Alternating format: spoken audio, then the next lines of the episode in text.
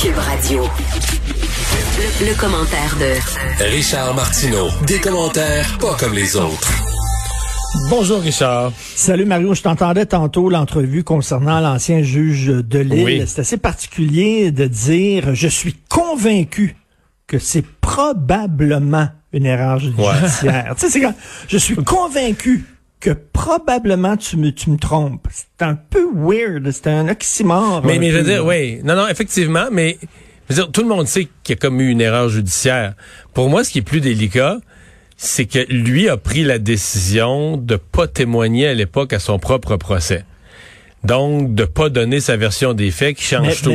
qui change tout. on connaît, on connaît tout le, le, le- tous le, le, le, le- le visage de, de Monsieur Delille. Il a l'air, il avait l'air glaçant. Tu sais, je pense qu'il euh, il- ça jouait contre lui. Il savait que ça jouait contre lui, son apparence. Mais puis, euh, il, il y a des mauvaises langues qui ont travaillé dans son entourage, tout ça, qui disent que, mettons, euh, dans le quotidien, il était pas tant que ça plus sympathique que son air. Là. fait que c'est sûr que devant un jury, c'est sûr qu'il n'y aurait pas... euh, sais, c'est sûr que le monde n'aurait pas dit ah ce monsieur-là c'est bon comme du bon pain c'est impossible que C'est moi qui ai fait ça. ouais mais en même Ben temps la oui. non mais en même temps la, la vérité a ses droits là dans la vie tu peux être un peu glacial puis si t'as pas commis un crime euh, tu vas pas passer Ben, tu sais, 25 on se tu vas pas passer là, il y a eu- 25 ans en prison pour là. Il y a eu un film euh, avec euh, Meryl Streep sur, sur une histoire qui s'est passée en Australie où euh, on a accusé une femme d'avoir tué son enfant. Finalement, son enfant avait été mangé par des dingos, des chiens sauvages en Australie. Et euh, elle a perdu son procès. Elle a été reconnue coupable. Pourquoi? Parce qu'elle avait l'air bête. Avait l'air antipathique. Et les gens l'ont vraiment jugé sur, euh, sur son apparence, alors que ça n'avait rien à voir. Là. Donc, Ouais. euh, ça, ça montre... Je suis convaincu qu'il était probablement antipathique.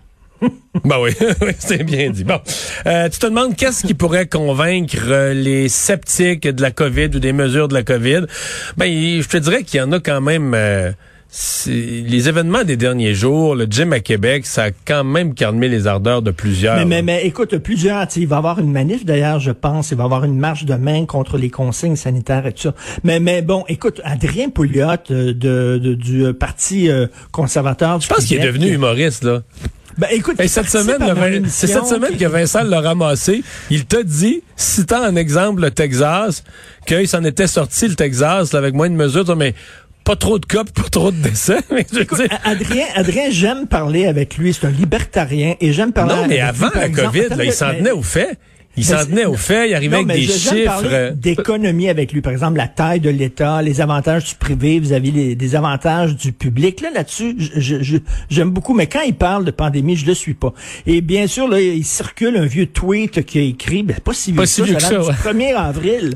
1er avril où il dit, oui, bon, il y a 68 cas au méga, méga fitness gym à Québec. Bon, il y en a combien là-dedans qui sont hospitalisés et tout ça? Et, ben, crime, je sais pas, j'espère qu'aujourd'hui, on est rendu à 500 cas, là, qui est reliés à ce gym-là. Il y en a qui ont été hospitalisés, il y en a en soins intensifs, puis il y en a un qui est décédé. Et Adrien dit oui, mais c'est le nombre de cas, mais c'est pas c'est- pas le nombre d'hospitalisations et de décès, mais ça vient ensemble. Plus tu as de cas, plus que tu vas avoir d'hospitalisation, plus tu vas avoir Non, mais, de mais décès. ce qui est Bon, attristant, c'est que Adrien donnait des leçons de mathématiques aux gens. Justement, quand il parlait de finances publiques puis tout ça, il expliquait, tu sais, c'est le genre de gars qui t'aurait expliqué, ben, il y a un ratio, là. Si t'as 500 cas, là, ben, il y a 1 2% finissent à l'hôpital, ben, sur 500, ça t'en fait 10, puis tout ça. Mais là, il y a une espèce, ben, en même temps, c'est un peu les cul-de-sac. Mais là, tu t'avances dans une direction à nier une pandémie. Ben- Tout à coup, t'es avancé trop profond dans le cul-de-sac, là, t'es, je veux dire, t'es plus capable de reculer. Et- ton, ton écoute, camion est trop, ton camion est trop gros, c'est la route est trop étroite, t'es plus capable de reculer. d'avant. mais, mais là, j'entends aussi, il y a des extraits d'entrevues qui circulent d'une- de- de- d'animateurs de, Québec euh, qui euh, euh, interviewaient le, le- le propriétaire du euh, Mega Fitness Gym, puis qui était là, on est avec toi, puis... euh, Il se moquait des mesures, puis de leur inutilité, des- Et j'espère que ces gens-là, maintenant, sont, sont mal à l'aise avec les propos qu'ils tenaient. Et c'est bien simple, c'est très simple. On veut-tu être comme l'Ontario? L'Ontario vient d'annoncer qu'à partir de lundi, toutes les chirurgies qui ne sont pas importantes, essentielles, c'est-à-dire toutes les, chirurgies qui ne sont pas des questions de vie et de mort, vont être reportées. Le système est en train de péter. Les autres, la, troisième vague, ils l'ont en plein dans le front. C'est à côté, l'Ontario. C'est pas le Brésil, c'est pas le Burkina Faso. C'est à côté. Ça, ça, dé- ça démontre que ben il faut resserrer les règles si on veut pas aller là. Il me semble que c'est clair. Mon enfant, là, il a 12 ans, il comprend ça. Ouais. Je, je- je ne comprends on- pas qu'est-ce que ça va prendre pour que ces gens-là allument. On voit que que Capitale-Nationale euh, et Chaudière-Appalaches sont passés d'une quarantaine de cas à 700, presque 700 en l'espace de quoi trois semaines. Ben oui. Quand même une leçon, euh, et un Non, mais quand on relâche, quand on déconfine, les cas augmentent. Quand on confine, les cas baissent. C'est- scientifique, c'est mathématique. Euh, parlons d'antiracisme, euh, une formation sur le sujet que doivent suivre, suivre tous les fonctionnaires fédéraux. OK, j'espère que vous êtes bien assis. Alors, c'est un texte de Toronto Sun. Tous, tous les fonctionnaires fédéraux, là, on parle de, de dizaines de milliers de personnes, euh, doivent suivre cette formation antiraciste. Donc, on leur montre un diagramme, OK, avec un iceberg. Il y a la partie immergée et la partie émergée. Et là, en haut, on met le blackface, le Ku Klux Klan et tout ça, puis on dit voici, bon, des choses qui sont reconnues par tout le monde comme étant racistes. Mais la partie immergée, ce sont des valeurs racistes, mais que on ne sait pas que c'est raciste. On le reconnaît pas, mais sauf que c'est raciste. Et parmi ces valeurs-là, il y a l'objectivité. L'objectivité, l'objectivité. L'objectivité de dire qu'une chose, elle est comme elle est. 2 plus 2 égale 4. C'est une valeur raciste.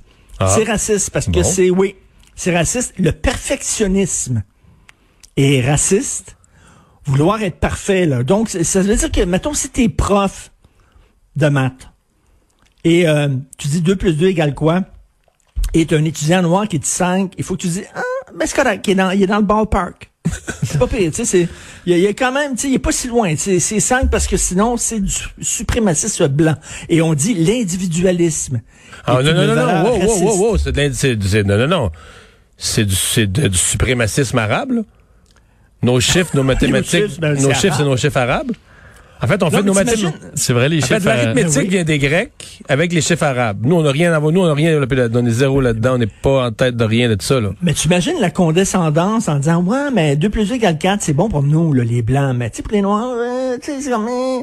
mais tu sais, à la limite, je dirais, c'est raciste au bout de dire ça. D'après moi, là, les trois, euh, les trois femmes noires qui sont les héroïnes Oui. d'un film dont je sais jamais, je sais, je sais- je sais pas le nom d'aucun film, j'ai oublié tout à part Star Wars. là.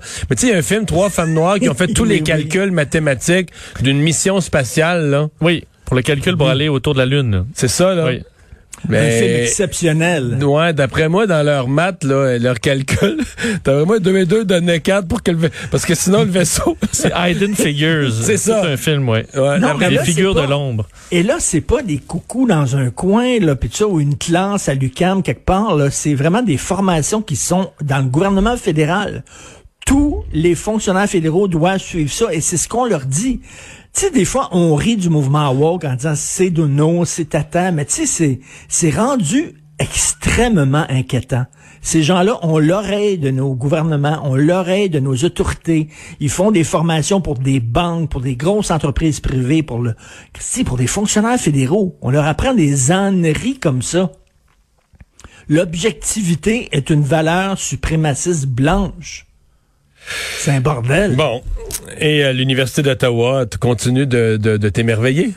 Ben oui, fantastique. Alors, il y a, il y a un professeur euh, un spécialiste en intelligence artificielle qui a écrit à Amir Attaran parce qu'il était pas d'accord. Monsieur Attaran écrit beaucoup sur le Québec, mais il écrit aussi beaucoup sur la gestion de la pandémie du gouvernement Trudeau. Et ce professeur-là n'était pas d'accord, a envoyé un courriel très, très poli à Monsieur Attaran. Et Monsieur Attaran, il a répondu « Go fuck yourself ». Et là, le- pas poli. le- non, mais ça a l'air qu'il n'y a pas de problème. Alors, euh, le professeur en question, l'autre professeur qui avait été très poli, euh, donc, c'est plein en disant ça ne respecte pas, ce courriel-là ne respecte pas euh, le- le- le- le- les consignes parce qu'ils ont une politique à l'intérieur. Lorsque tu parles entre professeurs ou professeurs et étudiants, tu dois respecter bon un certain code de conduite.